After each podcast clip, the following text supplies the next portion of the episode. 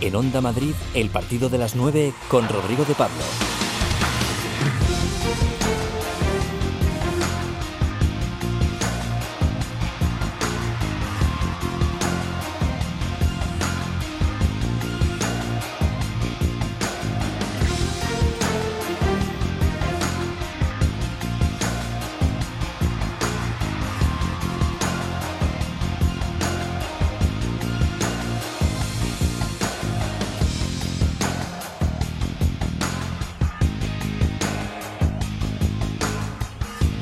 Hola, muy buenas noches. Aquí arranca el partido de las 9. Ya sabéis que si os pasáis por aquí a esta hora, la luz del deporte siempre estará encendida. Es un jueves de emociones fuertes. El Madrid ha aplastado en la Euroliga al Fenerbahce en Estambul 65 a 94 y el Getafe acaba de ganar al Ajax 2 a 0 en la ida de los 16 avos de final de la Liga Europa. Goles de Daverson y de Kennedy, resultadón para el equipo de Bordalás. Y yo hubiera querido Leganés menos emociones en el día de hoy, porque Aguirre se queda definitivamente sin Martin Bradwaite. El danés ya ha lucido la mejor de sus sonrisas en su puesta de largo en Barcelona y no parece que la llegada de Bradwaite sea la mejor cortina de humo en Can Barça, porque allí el club sigue sumido en una nebulosa tóxica y ya Messi no se muerde la lengua. Y como casi siempre en este partido de las 9, vamos a dedicarle tiempo a las cosas que de verdad importan. En Vallecas hay un equipo de fútbol formado por refugiados y luego lo vamos a conocer. Joaquín Martín Cordina, comenzamos.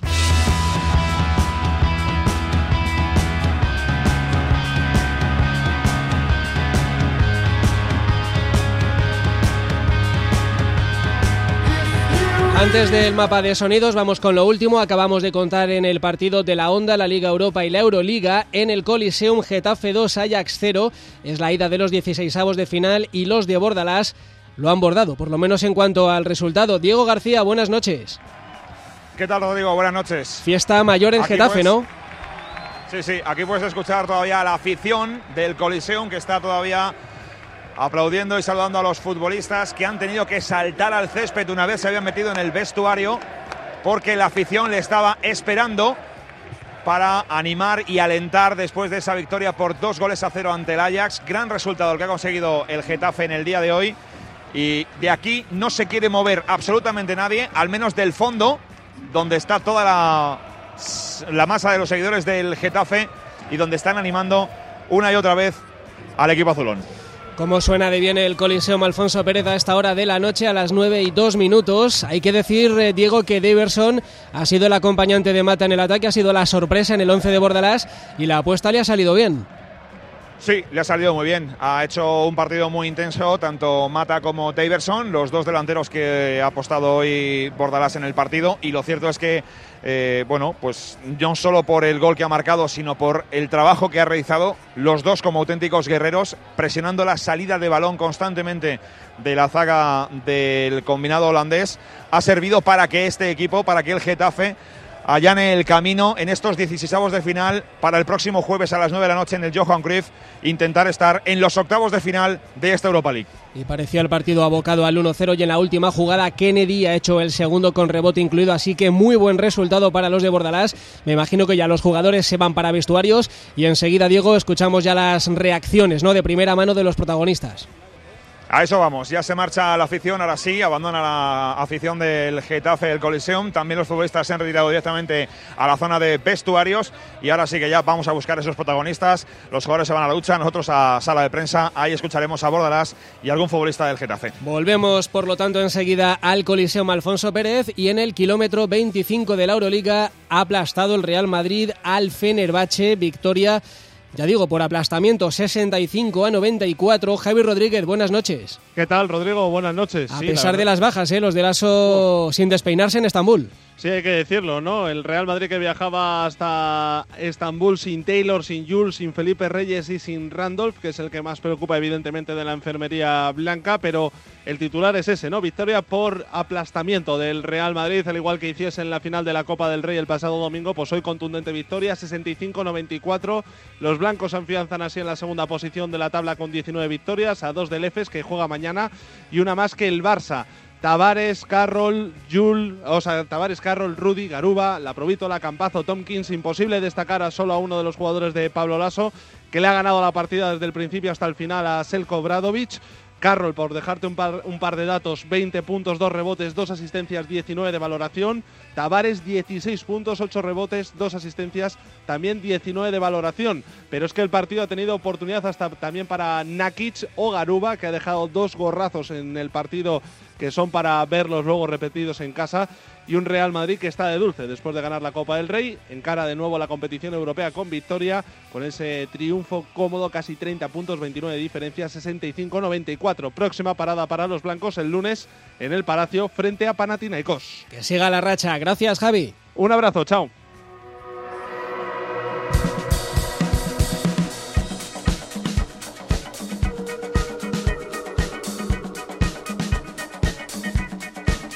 Es jueves 20 de febrero y como es de rigor y para no perder la costumbre, ordenamos las otras noticias del día en nuestro mapa de sonidos. Álvaro Cañete, buenas noches. Hola Rodri, buenas noches. Brad Waite, presentado con el Barcelona. Martin Christensen Bradwaite es el delantero finalmente escogido para reforzar el ataque del Barça. Esta tarde ha sido presentado, firma por cuatro temporadas más lo que resta de esta, tras el pago de 18 millones de euros de su cláusula de rescisión al Leganés. Ahora el danés tendrá una cláusula de 300 millones. Estoy muy emocionado de estar aquí. Es un sueño hecho realidad.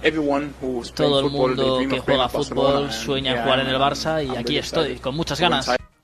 Mientras tanto, el Leganés queda dañado con la pérdida de sus dos delanteros titulares, primero en Nesiri y ahora Breathwaite. El Leganés se queda con Guerrero, Asalé y Carrillo. Al habla el director general Martín Ortega. Un perjuicio que en principio tiene, tiene un club, en este caso el Fútbol Club Barcelona, se ha trasladado ese problema 100% al Club Deportivo Leganés. Creemos que la normativa actual va contra la integridad de la competición y contra el derecho que tenemos todos los clubes de competir en igualdad de condiciones. Y además del fichaje de Braithwaite en el club culé, siguen las tensiones entre jugadores y directiva. Messi explicó su descontento con Avidal después del que el director deportivo dijera que muchos jugadores del equipo tenían mala relación con el exentrenador Ernesto Valverde. Me pareció una locura, ¿no? Él es el secretario técnico que toma las decisiones y tiene que, hacerse cargo y que no podía dejar pasar que, que el partido no atacara de esa manera. Guardiola responde a Bartomeu después de apoyar la sanción al City. El entrenador del Manchester City y ex entrenador del Barça, Pep Guardiola, ha respondido al presidente del club culé. Bartomeu dijo que agradecen a la UEFA el seguimiento del fair play financiero en alusiones a la sanción al Manchester City de un Guardiola que no quiso callarse antes ante estas declaraciones.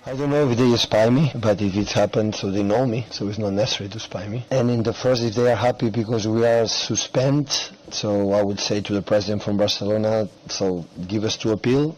We believe that uh, we are right and we are going to appeal and maybe it's happened. Don't talk too loud. Barcelona, my advice, don't talk too loud because uh, everybody's involved sometimes in, in situations. So we are going to, to appeal and hopefully in the future we can, we can play the Champions League against, against Barcelona. Dice Guardiola que se tiene que preocupar el, eh, el propio Fútbol Club Barcelona por si a ellos les podría repercutir en, en cierto momento. Guardiola se enfrentará al Real Madrid eh, precisamente el próximo miércoles en el Bernabéu en la ida de octavos de Champions. Un Real Madrid que sigue preparando su partido de liga contra el Levante el sábado en el Ciudad de Valencia. Bale y Jovic realizaron parte de la sesión con el grupo después de la gastroenteritis de ayer. Asensio y Mariano trabajaron en el interior de las instalaciones. Y por su parte, el Atlético de Madrid prepara también el encuentro de Liga del domingo contra el Español en Cornellá, con Joao Félix a un paso de abandonar la enfermería, solo quedan a la espera de resultados Lemar, Herrera y Tripier. Con estos jugadores entre algodones, el Choro les dará descanso en la ciudad condal para que puedan llegar al 100% a la gran cita de Anfield en menos de dos semanas. José María Gutiérrez apoya la candidatura de Casillas a la presidencia de la Real Federación Española de Fútbol. La candidatura de Iker Casillas a la, a la presidencia de la Federación es una de las noticias de la semana. Las reacciones han ido llegando y el último en hablar ha sido alguien que conoce muy bien a Iker, José María Gutiérrez, que no Guti. Un poco lo que es él, ¿no? Yo creo que lo que, lo que él ha sido siempre, ¿no? La sensatez, es una persona que, que lo va a dar todo, ¿no? Porque ama el fútbol y porque ama eh, ama nuestro país y bueno, yo creo que, que, él está capacitado para eso, ¿no? Yo creo que es una persona que ha jugado tanto tiempo al fútbol, que ha jugado tanto tiempo en la Federación Española, que sería una cabeza visible muy buena para, para la Federación Española, no solo aquí a nivel nacional, sino por todo el mundo, ¿no? En baloncesto, la selección española gana su primer partido de clasificación para el Eurobásquet. Y lo hizo a domicilio 71-84 a Rumanía para conseguir esa primera victoria en las ventanas del Eurobásquet. El canterano del Real Madrid y jugador del Iberostar Tenerife, Dani Diez, fue el máximo anotador con 21 puntos. Estas son sus palabras tras el partido. Y bueno, la verdad que estoy muy contento por cómo me han salido las cosas. ¿no? Lo importante es ayudar al equipo a ganar, aportar en lo que me pida Sergio y la verdad que estamos muy contentos porque yo creo que es un bloque de jugadores jóvenes, eh, la mayoría, que aportamos muchas cosas, mucha ilusión, ganas y la verdad que, que sí, empezar así con victoria y eh, habiendo jugado bien, pues eh, muy contento. Ahora seguir para el domingo. El siguiente encuentro será el próximo domingo a las 6 contra Polonia en Zaragoza. Podéis interactuar con nosotros en la cuenta de Twitter arroba partido de las 9 hasta las 10. Deporte y más en Onda Madrid.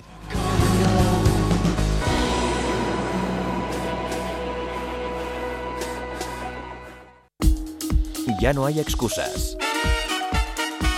Ahora te lo ponemos más fácil para que nos escuches siempre. Estamos en la app de Telemadrid, en la aplicación móvil de Radio Player España, en Alexa y en iTunes. Cuando tú quieras, donde tú quieras. Con la mejor calidad de sonido e información adicional. Cada día más fácil. Cada día más cerca de ti.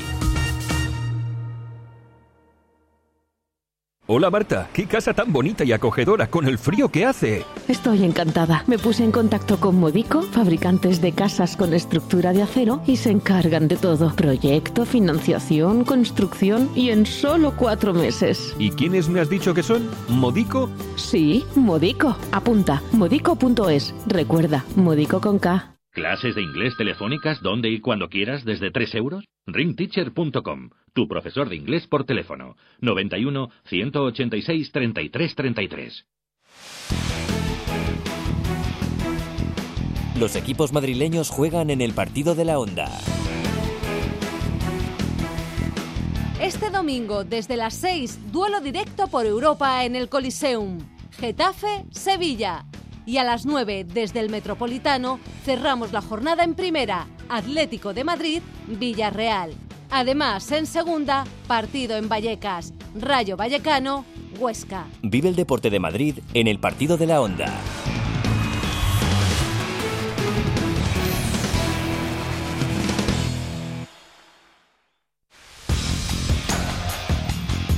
En Onda Madrid, el partido de las 9 con Rodrigo de Pablo.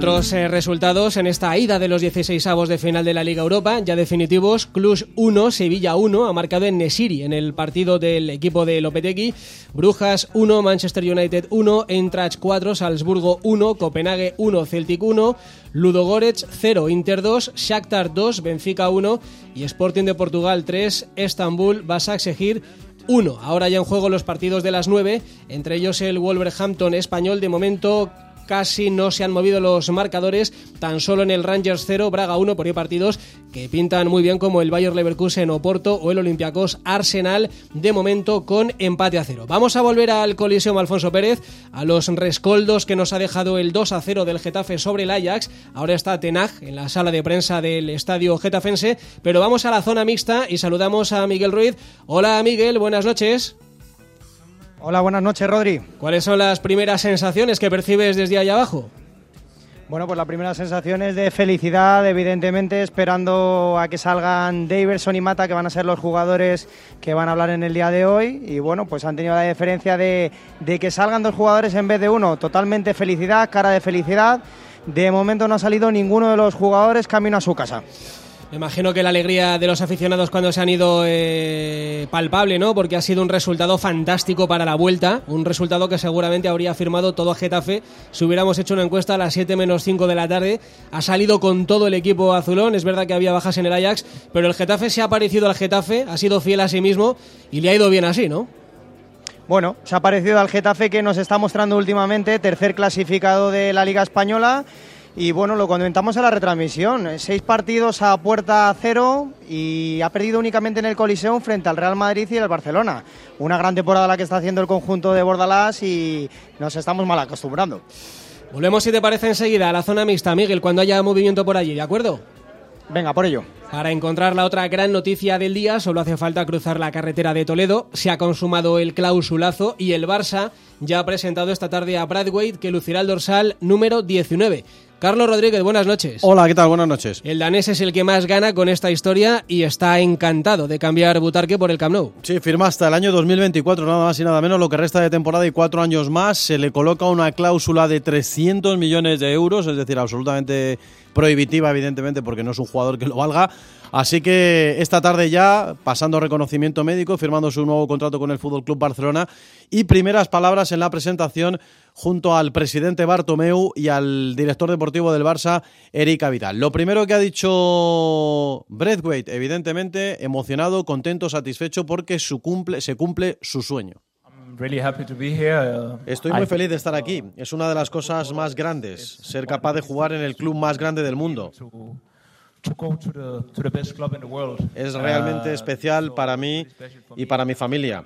Esto es algo que llevo esperando desde hace mucho tiempo y ahora finalmente estoy aquí. No veo el momento para empezar. Quiero hacer buenas cosas para mí y para el equipo. Estoy realmente emocionado y estoy preparado. El danés se va por un importe de 18 millones de euros, que es el de la cláusula, como dices, firma por cuatro años y medio, y su cláusula es de 300 millones de euros, que es más que la de Luis Suárez. Una auténtica barbaridad. Eh, diríamos que es una apuesta a medio plazo del Barça por este futbolista, aunque ya veremos a ver qué sucede con él cuando acabe la temporada. Claro, ya veremos dónde acaba Bradway, evidentemente, como decimos, tiene un contrato largo, pero, pero ya veremos si al final tiene hueco o no tiene hueco de cara a las próximas temporadas en el Club Laurana. En cualquier caso, solamente dos preguntas, por cierto, para Bradway, el resto de la rueda de prensa. No tocaba, ¿no? Ya hablar de Bradway en Barcelona. Ha ido centrada pues en todos los follones en los que está metido Bartomeu y su junta directiva. Hay que decir que tampoco ha nada nuevo, no ha dicho nada nuevo el presidente del Fútbol Club Barcelona, ni Erika Vidal, ni sobre lo que ha dicho Messi, al que luego escucharemos, ni sobre los días anteriores. Y hemos escuchado lo primero que decía Braithwaite acerca de su llegada al Barcelona, y esto es lo único que ha dicho más la segunda pregunta relativa al juego del Fútbol Club Barcelona, a si le va a costar o no mucho poco eh, integrarse en lo que juega el equipo de Quique Setién, pero dice el futbolista danés que lo tiene muy estudiado y que ya se ha encargado últimamente, además, si por, no, si por si acaso no lo conocía, de verse unos cuantos vídeos para tenerlos perfectamente eh, monitorizados. La verdad es que tengo muchas ganas de jugar porque el Barça juega el mejor fútbol del mundo y por supuesto los he estudiado y se trata de analizar cada jugador, la calidad, los movimientos, cómo pasan, cómo cruzan para estar siempre en las áreas correctas. Eso es lo que yo he hecho y seguiré haciendo, eh, seguiré estudiándolo como he hecho los dos últimos días y para estar en las áreas que toca cuando estén en los partidos en el momento adecuado. Quedan 14 partidos de liga, el danés no puede jugar la Liga de Campeones y la idea del club pues es eh, a ver qué pasa en verano y a ver si eh, completa unos buenos encuentros o unos buenos ratos Bradwaite para saber qué va a hacer con él la próxima temporada. La operación como mínimo es cuestionable desde el punto de vista económico y deportivo, pero éticamente directamente reprobable. Sí, bueno, eh, evidentemente a Leganés le hace un agujero tremendo. Luego escucharemos la parte pepinera. Han tomado la palabra esta mañana sus responsables y Bartomeu, el presidente del Barça, en la presentación esta misma tarde, ha reconocido que, hombre, que sí, que estas cosas hay que cambiarlas. Ellos, a día de hoy, lo único que han hecho es ser eh, escrupulosos con la normativa, que les ampara, pero desde luego no han tenido ningún miramiento con el Leganés. Y eso sí, después del boquete que le han provocado al equipo de Javier Aguirre, de cara al futuro hay que cambiarlo. En eh, que es la normativa actual. Hemos hecho lo que dice la normativa actual. Hemos hecho uso de esta normativa que cuando hay una lesión de larga duración podemos fichar un jugador. También digo que visto lo que le ha sucedido a Leganés, evidentemente pensamos que estas cláusulas o normativas se tienen que modificar. Tampoco es justo que ahora el Leganés no pueda reforzarse con un jugador. Pero bueno, esta es la normativa, pero sí que deberíamos hacer para el futuro alguna revisión. Alguna revisión. La norma será legal, pero es injusta. El Lega se queda desprotegido sin poder fichar, salvo que sea un futbolista en paro. Y es una norma que solo existe en España. De hecho, la FIFA instó a la federación hace cuatro años a que la derogara en cualquier otro país el Barça no habría podido fichar, pero España es diferente también en esto.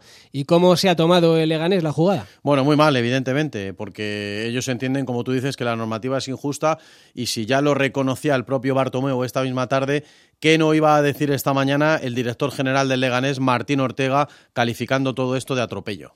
Queremos alzar la voz, que nos hallamos en una situación de un perjuicio enorme no podemos entender la regulación actual, que un perjuicio que en principio tiene, tiene un club, en este caso el Fútbol Club Barcelona, se ha trasladado ese problema 100% al Club Deportivo Leganés. Entenderíamos que la normativa habilitase, diera una autorización excepcional al Fútbol Club Barcelona para llevar a cabo un fichaje siempre y cuando hubiese un mutuo acuerdo con el equipo, pero no de la forma que se ha llevado a cabo absolutamente unilateral. Creemos que la normativa actual va contra la integridad de la competición y contra el derecho que tenemos todos los clubes de competir en igualdad de condiciones. Ahora seguimos con este asunto porque tiene muchas aristas y da como para muchos eh, análisis, pero creo que a las 21 y 21 llega José Bordalás a la sala de prensa del Coliseum, Diego. Un equipo importantísimo, un equipazo. Eh, pero bueno, nosotros siempre creemos en el trabajo, en lo que hacemos. Eh, creo que el equipo ha hecho un grandísimo partido, hemos sido capaces de eh, minimizar a un equipo mm, que tiene un potencial ofensivo y una vocación ofensiva fantástica.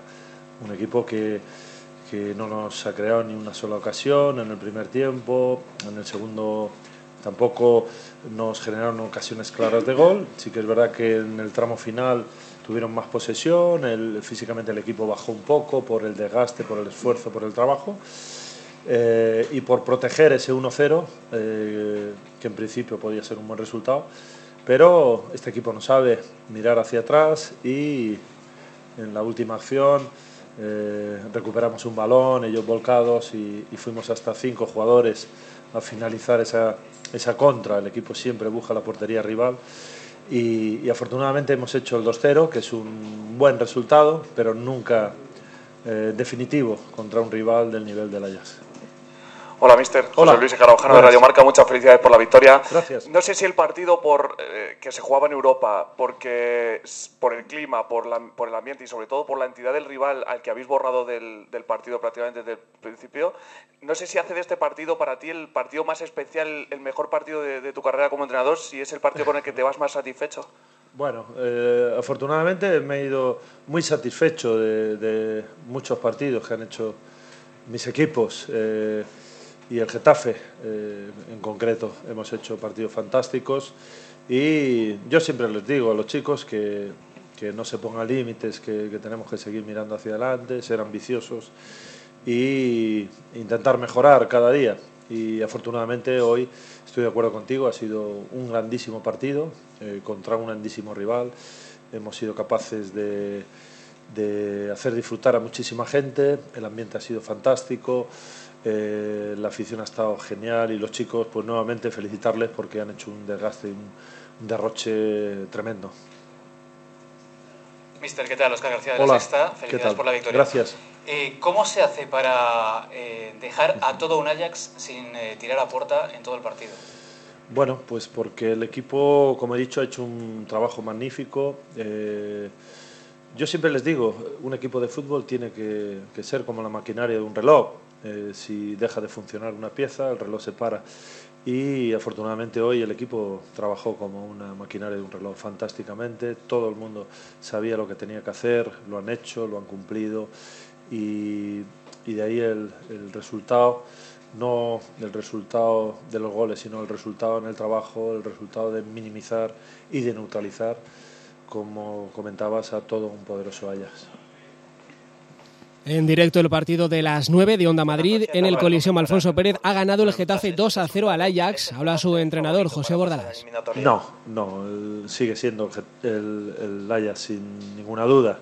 Este equipo, como he dicho y como todos sabéis, tiene un potencial ofensivo y una vocación ofensiva eh, muy buena, buenísima, fantástica. Lo ha demostrado la temporada pasada, pero contra equipos eh, grandes, no contra equipos pequeños. Eh, al Valencia fuera de casa le hizo un 0-3 y es un equipo capaz en su, en su casa de, hacer partidos y los ha hecho de manera fantástica. Por lo tanto, nosotros tenemos que disfrutar durante unas horas de, este, de esta importante victoria, pero ser conscientes de que quedan 94 minutos contra todo un, equipazo como es el, el.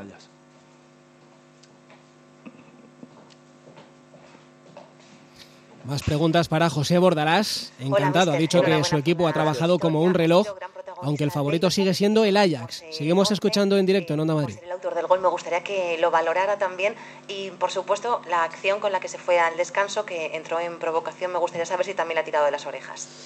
Bueno, la verdad es que eh, estamos muy, muy satisfechos con todos los jugadores. preguntan eh, por Daverson. Con él porque ha hecho gol, porque ha ayudado mucho al equipo y era la intención que teníamos eh, metiéndole en el 11 de inicio, era el jugador que estaba quizá más fresco que sus compañeros porque venía de no, de no participar y había que hacer una presión alta, un trabajo enorme, él lo ha hecho, eh, se ha encontrado con el gol en una acción muy buena del equipo. Y luego la verdad es que yo no me he dado cuenta de, de esa acción, pero sí que me han comentado y lógicamente le he comentado a él y a todos que nosotros, eso no es fútbol, nosotros los profesionales tenemos que dedicarnos a jugar y olvidarnos de, las provocaciones y olvidarnos de lo que pueda ocurrir en, la grada. Sí que es verdad que a él le, tiraron algo desde la grada y, y, quizá por eso su reacción, pero, pero bueno, nunca podemos caer en ningún tipo de provocación. Ajax eh, zich enorm aan uw spel van de ploeg. Bueno, preguntas ya en irlandés para José Bordalás. Queda claro su análisis. Grandísimo partido contra un grandísimo rival. El equipo ha trabajado como un reloj. El favorito sigue siendo el Ajax. Y se le nota, aunque no lo transparente nunca, eh, José Bordalás, que hoy está satisfecho con su equipo. Seguimos escuchando una más. Su, su juego, porque les hemos presionado mucho y bien y yo creo que ha sido mérito del Getafe el que hoy el Ajax pues no, haya podido desarrollar el juego que, que, tiene que nos tiene acostumbrados. Eh, pero sin lugar a dudas hoy el mérito es del Getafe. No voy a restar eh, mérito al, al Ajax ni mucho menos pero mi equipo hoy ha estado fantástico. Aquí al fondo eh, José Barrero de Radio Nacional. Hola qué tal en directo en Radio Gaceta de los Deportes, preguntarle, entrenador, eh, cómo debe plantearse el Getafe el partido de vuelta y si puede ser eh, colchón suficiente este 2-0 o no. No, no, no, ni mucho menos, lo he dicho anteriormente. Eh, ahora tenemos un partido muy importante el fin de semana de liga contra un rival enorme como es el Sevilla y es el, en lo que tenemos que pensar. a partir del, del lunes pensaremos y prepararemos el partido de, de Ámsterdam, que, va a ser un partido muy importante, y, pero muy difícil, porque enfrente eh, no hay que olvidarse que tenemos al Ajax, que juega de local en un escenario mítico y, es un auténtico equipazo. Pero de momento pensar en el partido del próximo domingo. Buenas noches, mister. Aquí Diego García para Onda Madrid, en directo para eh, el partido de las 9. Eh, ayer se le vuelve a poner la etiqueta al Getafe de equipo tosco, bronco, o como quieran llamarlo, hoy ha vuelto a demostrar el Getafe que tiene más fútbol que los equipos que se quejan de eso. Sí, bueno, al final tenéis que opinar vosotros. Lógicamente, eh, el Getafe, como he dicho antes, tiene una vocación ofensiva enorme. Quizás no tengamos el talento y la calidad que los equipos grandes, porque no hay que olvidar y obviar que somos un equipo modesto, un equipo pequeño, un equipo que inicia el campeonato con un objetivo claro que es eh, la salvación. Y afortunadamente pues nos encontramos después de mucho trabajo eh, que estamos muy bien clasificados en liga que el equipo se clasificó eh, para la Europa League en la fase de grupos y ahora estamos inmersos en, en una eliminatoria súper atractiva, muy importante y no, no hacemos caso de, ese tipo de comentarios. Yo creo que es evidente que, que por ese motivo el equipo no, no está donde está ni, ni, está haciendo el trabajo tan fantástico que, que está haciendo. Está encantado José Bordalas, como no puede ser de otra manera, con la victoria, una victoria de prestigio. Esto se ve en toda Europa y el Getafe ha demostrado que no solo le puede plantar cara, sino que es mejor que un equipo que fue semifinalista la temporada pasada de la Liga de Campeones. Regresamos enseguida al Coliseum Alfonso Pérez, pero estábamos con la otra cara de la moneda en esta actualidad, de este eh, día, de este jueves eh, 20 de febrero, que es el mal rollo, el mal cuerpo que se le queda al sí. Leganés después del clausulazo del Barça por Bradwaite. Y la presidenta también ha querido aportar ¿no? su punto de vista. Sí, bueno, ella muy directa, muy concreta y sobre todo sin querer decirlo porque no quería meterse en camisas de once varas, pero poniendo en tela de juicio los valores del Barcelona. Para nosotros es una situación excepcional que no nos esperábamos y es lo único que podíamos decir. El daño ya está hecho y nos habiliten o no nos habiliten es difícil ya reparar ese daño. Ya te digo que el daño ya está hecho y el daño ya no se puede, es difícil repararlo. Y que el Barça no haya tenido en cuenta la situación. Bueno, la, ya no vamos a entrar en los valores de los demás, eso ya no es de nuestra competencia. No, prefiero no opinar. Así se ha manifestado la presidenta y también ha habido una opinión dentro del vestuario por parte de un futbolista que habitualmente habla claro y hoy no ha sido una excepción, Bustinza. El Barça se ha, se ha acogido a, a, la ley vigente. Me imagino que, que, que la Liga se, se planteará eh, revisar esa legislación porque, porque está claro que eh, nos ha rebotado un problema que realmente no habíamos creado nosotros porque está claro que, que uno, la Liga creo que puede ser positivo el hecho de que ayude a un equipo a, a si tiene una lesión de larga duración a que, a que se pueda reforzar, pero lo que, lo que realmente es difícil de entender es que tenga que asumir otro equipo ese, esa problemática.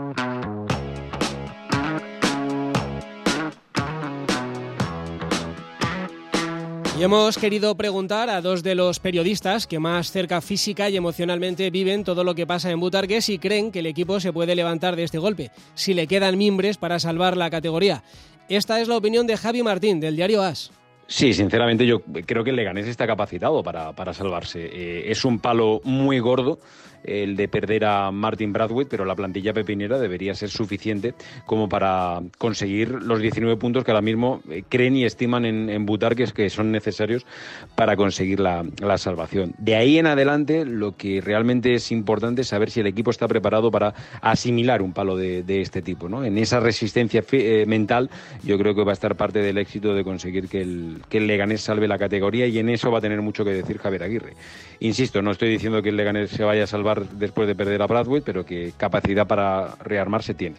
Y también le hemos preguntado a David Aguilera de la hora blanquiazul. ¿Está el Leganés en condiciones con este nuevo palo de pelear por la permanencia? Por supuesto que el Leganés tiene capacidad para seguir en primera división. Así lo ha demostrado en temporadas anteriores, teniendo peor plantilla que la que tiene este año. Lo que no hay ninguna duda es que el equipo queda debilitado, queda muy mermado después de esta OPA hostil del Fútbol Club Barcelona, en la que el Leganés ha estado completamente indefenso. ¿De qué va a depender en estas 14 jornadas? Pues seguramente del rendimiento de Asalé, un gran desconocido en la Liga Española y la principal esperanza en ataque de este Club Deportivo Leganés, del estado anímico que va a ser fundamental el sábado en, en, Vigo y por supuestísimo de lo que hagan el resto de rivales. Ya hemos visto cómo se ha reforzado, por ejemplo, el español. Lo veo difícil, muy complicado. Eso sí, si llega lo peor, deberá haber plantillón en segunda división. Hay que pasar página en Leganés el sábado a la una, el Celta otra vez en la liga.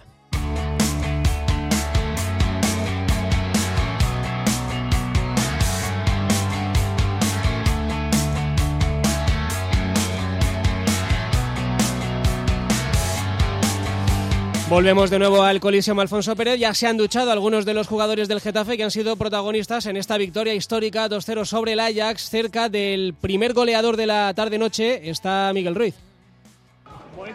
Bueno, pues ya estamos todos. Daverson comienza. Un partido muy difícil, pero ganamos con una equipo que es muy buena, ¿no? Ajax. Pero ahora trabajar, siguen trabajando, luchando, ¿no? Y tenemos partido contra Sevilla domingo, que é um partido também muito difícil, não?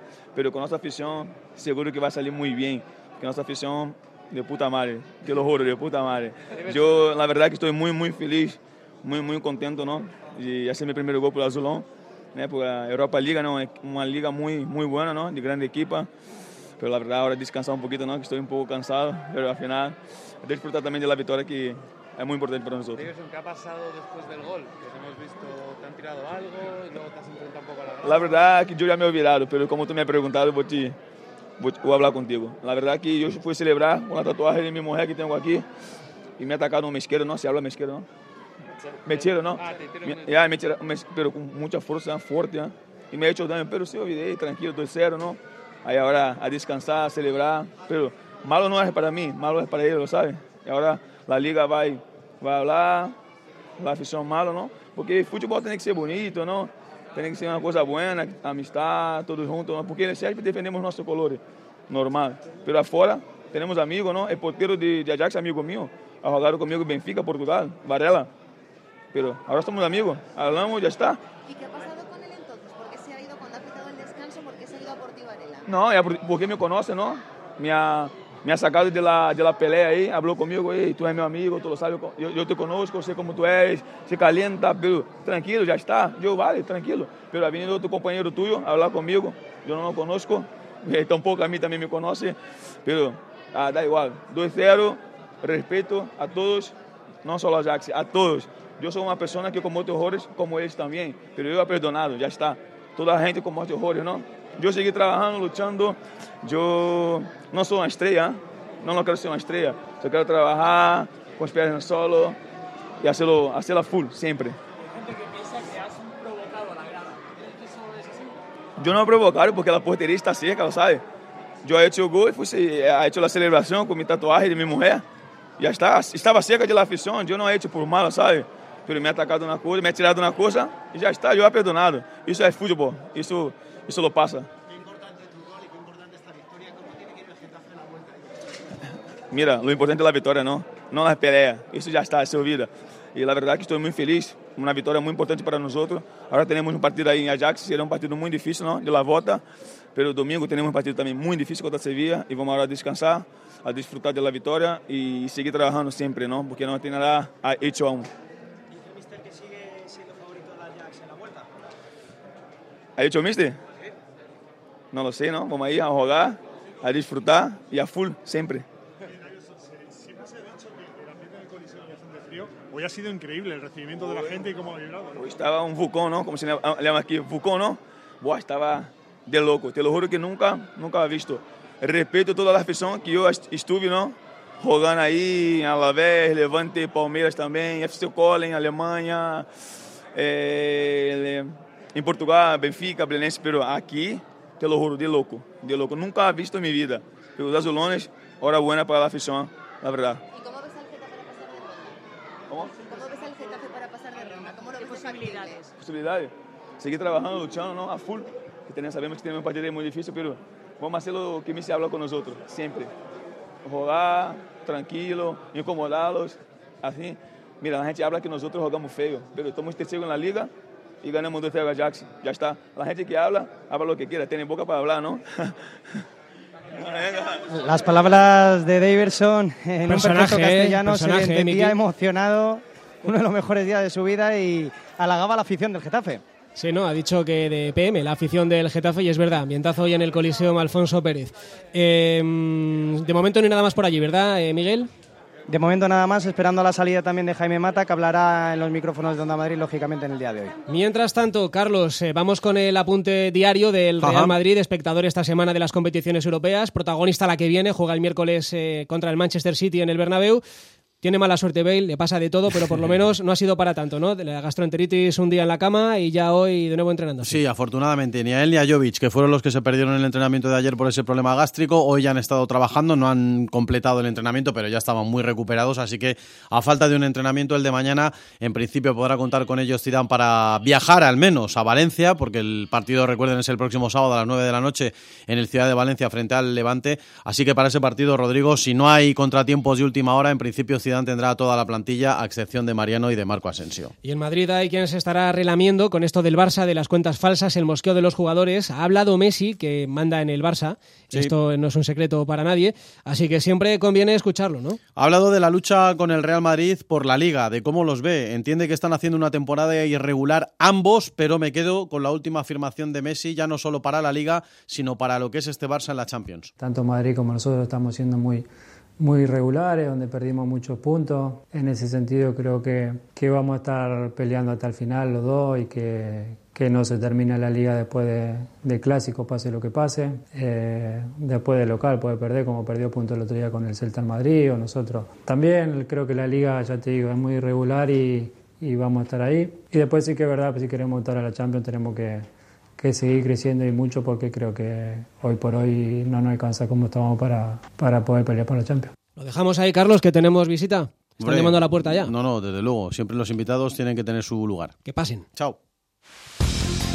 En Onda Madrid, el partido de las 9 con Rodrigo de Pablo.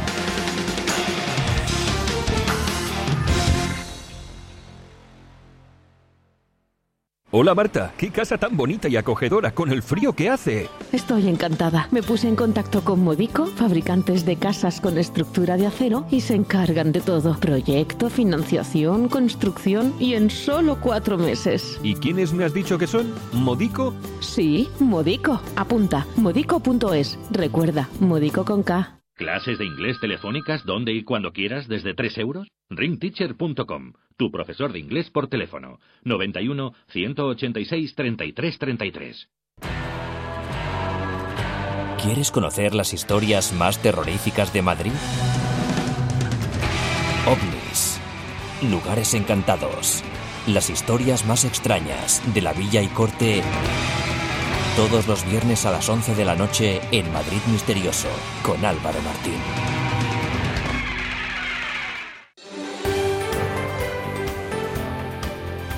Onda Madrid, 101.3 y 106 FM.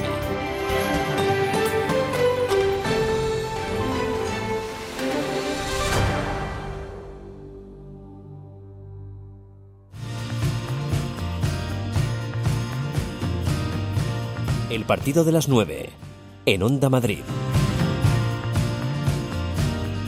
fútbol es muy grande y detrás de la industria, más allá de las transacciones macroeconómicas, hay siempre un balón y en torno a él pueden suceder pequeños milagros. Hace unos meses viajábamos al campo de refugiados de Satari, en la frontera entre Siria y Jordania, donde cientos de niños y de jóvenes juegan al fútbol defendiendo camisetas que llevan el nombre y el escudo de los equipos de la liga. Nos contaban todo el bien que les hacía el fútbol y hemos descubierto que no hace falta irse tan lejos para contemplar el milagro. Vamos a hablar con eh, seres humanos y de seres humanos con un pasado que les ha marcado, un pasado que es imposible ya borrar, refugiados que han sufrido mucho en la vida, que han eh, padecido violencia, pero que al final, incluso con el idioma como barrera, han encontrado una lengua común, la lengua del fútbol, la lengua de la diversión. Y es una historia que merece ser contada y va a ser contada en Onda Madrid. Y nos la van a contar Irene Redondo del Grupo de Acción Comunitaria y Nicolás Forero, que es el entrenador de este equipo de fútbol tan especial. Hola a los dos, bienvenidos. Hola, buenas noches. Hola, buenas noches. ¿Cómo ocurre todo, Irene? ¿Qué pasa para que un día haya un equipo de refugiados en torno a una pelota en Vallecas? Bueno, pues nosotros eh, trabajamos en tema de derechos humanos desde la salud mental y nos dimos cuenta de que había un montón de chicos que pasaban por los recursos, pero que no teníamos ningún espacio en el cual construir con ellos, aparte de los procesos de asilo de refugio en los que estaban. Entonces estuvimos como dándoles muchas vueltas y encontramos, bueno, pues conociendo a Nico, estuvimos hablando como que el fútbol al final sí que nos daba esa oportunidad, como decíais, ¿no? De encontrar un idioma eh, en el que todas podíamos estar juntas. Eh, tú eres el mister, ¿no, Nico? Sí. ¿Y cuántos, cuántos eh, muchachos tienes a, a tus órdenes? Eh, ¿Qué edades tienen? ¿De qué procedencias? Pues la verdad que tenemos mucha variedad porque y el número va bajando y subiendo porque los chicos llevan sus procesos y los procesos son muy complicados. A lo mejor un- una semana o dos semanas tienen que estar en Barcelona trabajando y no pueden asistir a los entrenamientos. Pero la mayoría que tenemos ahora mismo son africanos, sobre todo del norte de África, Subsaharianos. subsaharianos. Y, y la verdad que yo estoy muy contento porque los entrenamientos como tal no son súper profesionales, pero simplemente verle la sonrisa y las, y las risas que nos echamos todos, incluso sin entendernos, eh, es bestial porque al final a través del fútbol encontramos nuestro canal de comunicación. Hasta ahora estamos utilizando el, el género masculino. Eh, chicas no hay, de momento. De momento no hay chica, chicas. no ha venido todavía a entrenar. No ha venido a entrenar todavía y hemos insistido mucho en, en ofrecérselo a chicas para que No, vengan a entrenar, pero es, es complicado, no, es, no está siendo fácil. Sobre todo se da porque desde la organización en la que trabajamos los recursos que tenemos es con pisos de eh, chicos. O sea que no es tanto porque las chicas nos animen a jugar, sino que no llegamos a espacios en los que estén. Tenemos una puntada que nunca ha venido. Algún día la conoceremos. Claro que sí, y seguro que es la primera de, de muchas. Eh, ¿Nombre le habéis puesto al equipo? Estamos en ello, porque mm, queremos ir pasito a pasito. Lo más importante es que los chicos encuentren ese espacio en el que ellos se encuentren en libertad, en confianza. Y una vez que ya hagamos el equipo, que tengamos unos fijos y ya veamos realmente con quién podemos contar para una posible liga o para un posible o para posibles partidos, eh, se lo pondremos. No os preocupéis que os informaremos de ello en cuanto lo tengamos. Pero sí hay muchas ideas, hay muchas ideas. Eh, ¿Puedes avanzar alguna así que, que digas tú, uy, este nombre es que es muy bueno? Es que este yo creo que va a ser el, No, el yo no sé. Había uno que tenía Pau que era mm, una palabra que era fútbol en uno de sus idiomas. Ahora mismo la Ajá. palabra no la recuerdo, pero era fútbol en uno de, de los idiomas de los países de, de los chavales y la verdad que era muy era un, un muy bonito nombre. Pero bueno, iremos viéndolo más adelante. Seguro que suena muy bien. Bueno, lo importante, ¿qué les da el fútbol a estos chavales eh, que se juntan una vez a la semana? pero que mm, cada uno arrastrará sus traumas, cada uno tendrá sus nostalgias. Eh, ¿Qué les aporta el fútbol? Claro, yo creo que hay que entender un poco el proceso de los chicos que vienen, que vienen con situaciones de mucha violencia en país de origen y también todo el viaje de tránsito. eh, estamos viendo que están viviendo verdaderas barbaridades de las cuales cuesta mucho como hacerse eco. Entonces, los chicos viven en una situación muy vulnerable al final y nosotros aquí tenemos muy poco que ofrecerles. O sea, desde que pasan la frontera no les estamos garantizando una seguridad, una salud, unas condiciones que igual es lo que vienes buscando pues cuando huyes de, de lo peor. Entonces, sobre todo, lo que intentamos es entender un poco el proceso del que, del que vienen, entender que el proceso de asilo es un proceso súper institucionalizado, en el cual no tienen mucha libertad. Entonces, de repente, también abrirles un espacio en el que no hay educadores, no hay psicólogos, no hay como todos los profesionales que les guían, sino que son ellos mismos los que generan el espacio, eh, les permite también hacer un poco de familia y conocerse entre ellos, hacer piña. Y es un punto de enganche para cuando salen de los pisos o salen de los recursos, tener un sitio al que volver. Estamos hablando de gente, ¿no, Nico, que ha huido de la guerra en algún caso o de la persecución política, que le ha rodeado la muerte, seguramente de gente muy cercana. Eh, todo eso mm, seguramente es muy fácil de, percibir de primeras, ¿no? Em, Luego eso se soterra con el fútbol. eh, digamos que, que es algo que en el tiempo que dura un entrenamiento, eh, ahí nadie se acuerda de dónde viene, de lo que ha sufrido, de los traumas que ha vivido. La verdad que tengo que ser sincero y no. Porque son dos horas en el que además metemos la música de por medio, tenemos un altavoz súper grande y lo llevamos, y entonces los entrenos son con música, y, los chavales llegan, eh, se cambian, cada uno pues con las condiciones que puede, algunos tienen zapatillas, otros no, eh, pues lo que pasa, imagínate montar un equipo de fútbol sin ningún tipo de recurso, entonces eh, ellos poco a poco pues van, van sintiéndose mejor. Pero ya te digo que no nos acordamos en ningún momento de nuestros problemas. Acaba y acabamos todos súper cansados del entrenamiento y es como nos vamos cada uno a nuestra casa después de hacer un último baile juntos y, y así acaban nuestros entrenos y la verdad que sinceramente no esas dos horas nos olvidamos del mundo. ¿Hay alguna historia que os haya impactado especialmente y que podéis compartir? Eh, ya sé que es un terreno muy delicado, eh, pero quizá eh, los oyentes se pueden hacer una idea de- del calado ¿no? de las historias de las que estamos hablando.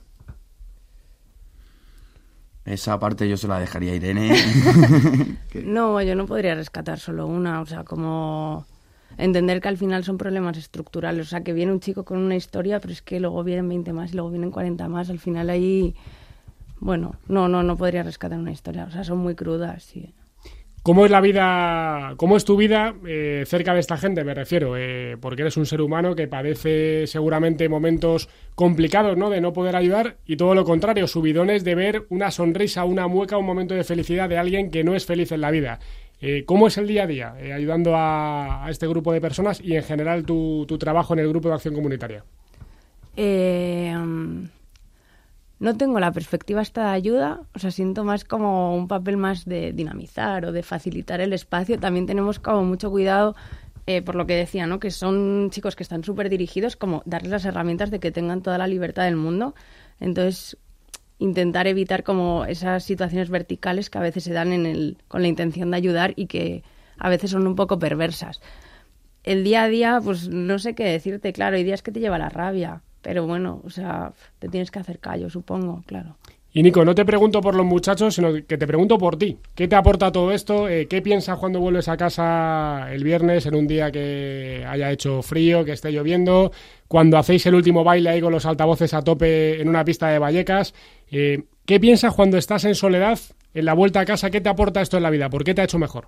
Yo la verdad que cada viernes acabo y llego a casa y no quiero hacer nada más porque eh, creo que he cumplido con intentar hacer el mundo un poco mejor. Y no, y no he sido yo, han sido ellos los que me han ayudado a mí a, a valorar la vida, a valorar un, un, balón de fútbol, a valorar unas zapatillas. O sea, todo lo que me transmite este grupo de chavales, sinceramente, pocas veces lo había sentido en mi vida. En otros proyectos que he podido estar, pero lo que ellos te aportan no te lo aporta un equipo en el que tú tienes todas las condiciones como entreno yo en otros equipos, eh, que tienes tus balones, tienes tus petos, eh, los chavales vienen con sus botas, tienen sus duchas, sus vestuarios y demás. Es totalmente diferente. Realmente eh, es algo grandioso y magnífico que os invitaría, incluso yo cuando esta idea se formó, una de las ideas también es motivar a la gente a llevarlo a cabo porque nosotros pues vamos a dar abasto hasta donde podamos. De hecho, hubo uno de los días, por ejemplo, que aparecieron, no sé si fueron 40 personas. Y entrenamos los 40 en la pista. Y contentos y lo hicimos. Y, salió bien. Pero es la idea, ¿no? El motivar a gente que tiene ganas de, de llevar a cabo, de hacer el mundo mejor, pues de esta forma o de cualquier otra forma, motivarles y, y llevarles eso es lo que pienso, que que lo que estamos haciendo, ojalá mucha más gente lo pueda, lo haga también. De alguna manera estás retribuyendo, ¿no? Eh, también lo que tú has podido recibir. Tienes una historia muy particular que te acerca mucho y que te hace quizá tener una sensibilidad también muy especial hacia las situaciones que, que viven tus, tus jugadores, ¿no? Por supuesto, yo lo pienso. Yo, me vi, yo vine aquí, soy refugiado de guerra también. Con ocho añitos tuve que salir de Colombia y llegué a España muy agradecido con todo lo que he recibido en España, pero sí es verdad que si yo me pongo a pensarlo y digo, si en vez de con 8 años yo salgo con 20, 21, 25 más o menos, que son las edades que rondan en el grupo, madre mía pero lo agradecería un montón el que hubiera espacios como los deportivos, porque es lo que dice Irene, nuestros chicos los están súper controlados, tienen horarios, tienen que dar explicaciones para todo porque están llevando un proceso. Entonces, tampoco podemos ser, tampoco puede ser el entrenador autoritario que diga vamos, tal, no, es todo lo contrario, motivación y demás. Pero sí, en mi caso personal eh, es algo que me toca muy de fondo y creo que fue una de las razones por las que quise unirme al proyecto. Bueno, todo esto es muy bonito, pero cuesta dinero. Y, en eso estáis, ¿no? Porque hay que pagar eh, alquiler de, de, instalaciones deportivas, que me imagino que serán públicas, eh, balones, eh, la luz de, de esas instalaciones, eh, los equipamientos, ¿no? Eh, ¿cómo, ¿Cómo lo hacéis? ¿Cómo os lo montáis? Vale, nosotras lanzamos un crowdfunding antes de Navidad, más o menos, que en una semana salió bastante bien, un poco con la previsión de si un día llueve, eh, poder alquilar una cancha, lo de la luz, materiales, lo que decía Nico, hay chicos que no tienen botas para jugar. O sea, un poco como intentar eh, sanar como todos los datos, gastos que estábamos teniendo. Es verdad que no esperábamos que saliera tan bien en tan poco tiempo, entonces como que nos hemos relajado un poco, ¿no? Pero porque ya nos permite pensar el proyecto a, a largo, ¿no? Nos apetece también como tener siempre merienda, quedarnos un rato juntas, pues hablando, charlando, compartiendo un poco la semana. Pues esto de repente nos lo ha garantizado, claro. Y se puede además arrimar el hombro ¿no? en ese crowdfunding. ¿Cómo, cómo se haría? Si algún oyente se quiere animar y, y, dejar su granito de arena también. Vale, pues nos podéis encontrar en la web de la organización, que es psicosocial.net, y en GoFundMe, eh, en Fútbol Refugiado. Sí, sí, no, dilo, dilo, no te quedes con las ganas. Vale, sí, eh, o sea, sí que me apetece un poco denunciar que nosotras también como parte del proyecto estamos entrenando en, en pistas públicas de Vallecas, sobre todo porque los recursos de los chicos están cerca, y un poco eh, denunciar las condiciones en las que se encuentran esas pistas. ¿no? A nosotras nos interesa crear un punto seguro en el barrio, porque nuestro equipo es de refugiados, pero en todos los entrenamientos nos suman un montón de niños y niñas de Vallecas que, pues por lo que sea, que también son hijos de personas migrantes, por lo que sean sus padres y sus madres, no se pueden hacer cargos de ellos, ¿no? Entonces, estas niñas y estos niños de repente tienen un sitio en el que pueden merendar, en el que pueden estar seguros, en el que pueden escuchar música, conocer gente de su cultura, de otras culturas, eso es súper importante. Entonces, cuando lo llevamos a cabo en el espacio público, nos damos cuenta de que las instalaciones están completamente abandonadas, que los barrios periféricos de las afueras de la M30 y las instalaciones dedicadas al ocio están abandonadas y además con un poco a propósito. Las canchas siguen estando desatendidas. Ahora hemos conseguido que nos den luz en una de las canchas que a las 7 de la tarde se quedaba a oscuras. Y de repente, las últimas semanas que hemos tenido luz, tiene una vida. Pues bajan las madres, bajan los padres. Bueno, pues. Eh, de hecho, cuando se llamó, no se, ellos no sabían de que se podía encender la luz. Y bueno, en esa zona del barrio incluso ha habido tiroteos y cosas muy feas que gracias a que haya luz le das otro rollo. De hecho, el último día que estuvimos allí era increíble ver cómo de semanas anteriores la pista desangelada, nadie en la calle, eh, todo súper oscuro, a ver a gente jugando al baloncesto, otra gente escuchando música, otro jugando al fútbol no sé, al final es lo que te digo, no se trata de hacer un equipo de, y de ser súper conocidos, sino simplemente de eh, apostar por nuestro barrio también. Bueno, Irene y Nico, vamos a llegar a, un trato. Nosotros, Rodrigo Servidor y Joaquín Martín, que está al otro lado de la pecera, y, Raúl también, que le tiene que poner el sonido para que suene bien. Vamos a contar un partido vuestro un día, pero tenéis que jugar contra un rival. Así que hay que meterse en una liga, hay que ponerle nombre al equipo ¿eh? y un día vamos a narrar en Onda Madrid un partido, además vamos a ser completamente parciales. periodismo de camiseta total. Vamos con vuestro equipo a muerte. ¿Parece bien? me parece, me parece. Muchísimas gracias. Pues queda, queda ahí ese, ese reto y no que no se lleve el viento de las palabras, que es verdad, que vamos a, contar un partido vuestro y va a ser un placer. Eh, Luka Modric, Pjanic, Subotic, Shakiri, Víctor Moses, Mandanda, Lobren, todos ellos un día fueron refugiados Hoy nadie lo sabe o nadie se pregunta por ello porque les ha ido bien, pero eh, alguien les tuvo que dar un día una oportunidad y al final eh, creo que es una reflexión como para tener muy en cuenta. Gracias a los dos por la visita, eh, dad un abrazo a, los chicos de nuestra parte también y a la chica, la primera de, muchas que se van a apuntar y enhorabuena por la iniciativa. Muchas gracias a vosotros.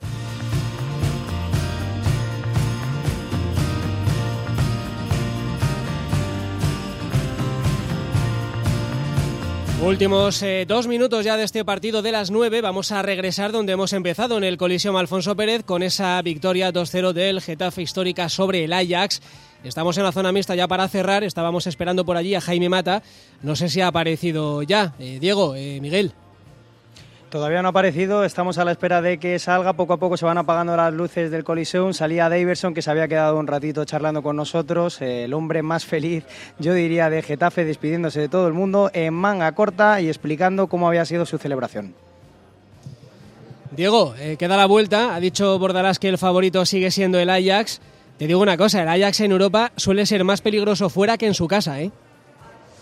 Bueno, pues eh, a la vista está entonces que el Getafe va a poder eh, ¿por qué no llevarse también la victoria en el Johan Cruyff? Yo creo que el Getafe no solamente juega bien al fútbol, que lo hace eh, a ratos muy pero que muy bien. Hoy quizá no ha sido su mejor partido futbolísticamente hablando, pero es que compite muy bien. Compite como ningún equipo, eh, por algo está tercero en la liga, por algo está en los 16 de final de esta Europa League y por algo ha ganado hoy a un tetracampeón de Europa como el Ajax, nada más y nada menos, y además por 2-0 y en un gran partido. ¿eh?